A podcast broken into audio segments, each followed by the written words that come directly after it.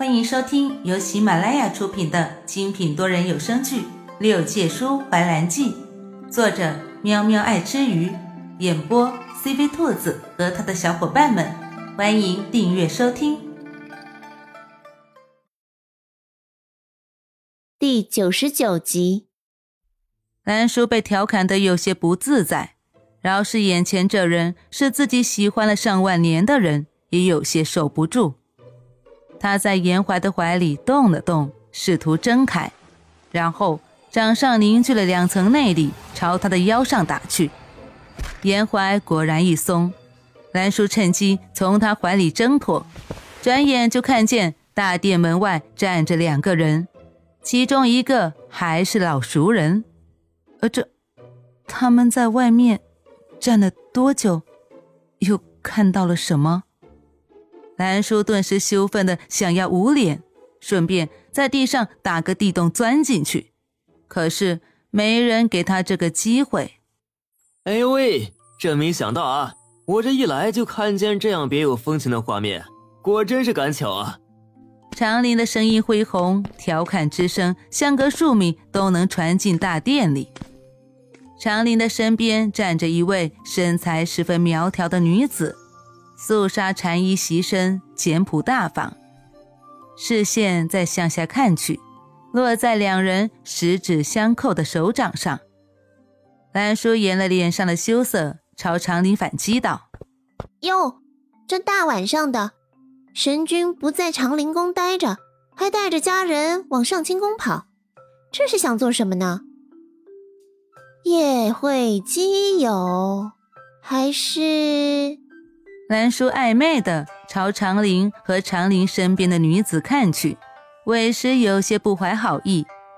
其中的意味，长林这个风月老手倒是明白得很，一时脸上有些不自在。他牵着木槿走进大殿，向兰叔强调道：“这是我妻子木槿，你别给我找麻烦啊。”木槿这个名字，兰叔倒是听说过。是长林已经过了门的妻子，两人的羁绊倒是颇深。能让长林痴迷一生的女子，也是个不简单的角色啊！原来是木槿仙子，我是兰叔。兰叔向木槿合了合手，算是打过招呼。木槿朝兰叔拱了拱手：“木槿见过兰叔女君。”兰叔虚扶一把：“仙子不必多礼。”兰叔虽未正式接任琼山女君之位，但是女君的信物很早就被兰真帝君交到他手里。没错，木姐，对这丫头你还真是不必多礼，都是熟人了，你不用这么拘束。长林的这番话说的不是没有道理，但是兰叔向来是一个睚眦必报的仙，对于他刚刚的笑话之词，他可还没忘记呢。于是。话题又转回到了之前的关于长林心里有没有鬼。神君是不是有句话说错了？我能给你找什么麻烦？如果你心中没鬼，还会怕我做什么？兰叔就是有意误导木槿，给长林制造一些麻烦。严怀在一旁看热闹不嫌事大，手很自然地圈在兰叔的腰上。虚虚的扶着，笑得浓情蜜意。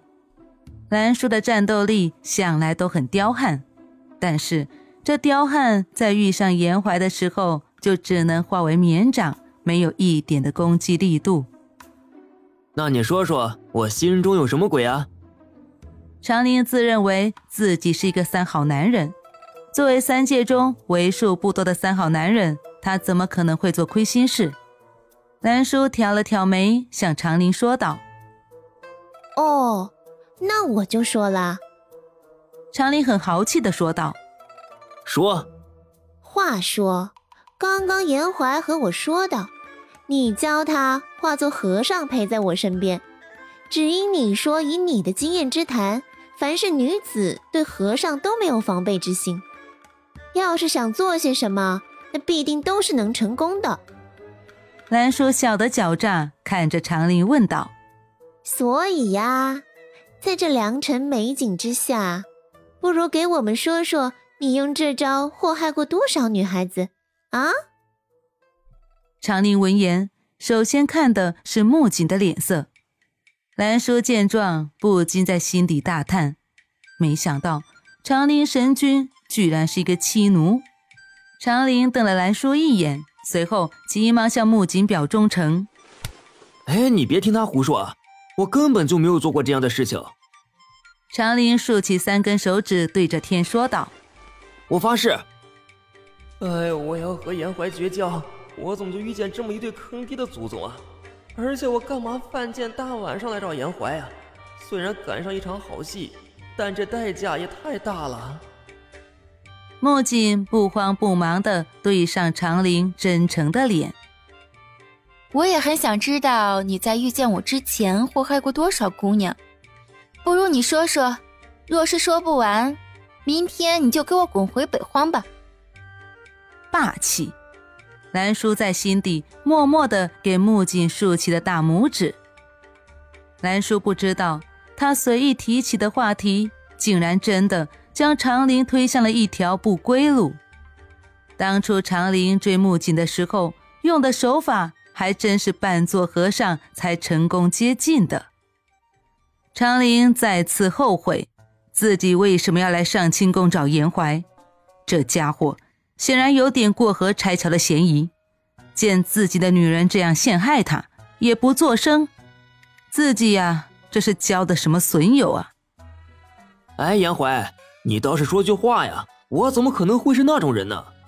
虽然他知道严怀不会帮自己，但是他还是向严怀求助，希望他能够帮自己一把。只是他忘了，严怀默不作声就不错了。却没想到他会落井下石啊！严怀对上长林期待的目光，悠悠然的开口道：“长陵的确不是那种人，因为他只敢在心底想想，却不敢给予行动。本尊记得前些日子这长陵来找本尊喝酒的时候，一时喝多了，说了一话。本尊觉得不告诉木槿你。”着实有些不厚道。木槿诧异的看着严怀，上神请说。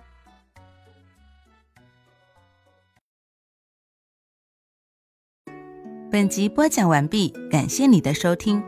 如果你想尽快听到下一集，或者直接畅听到底，可以点击本专辑的详情页，有完结版链接入口哦。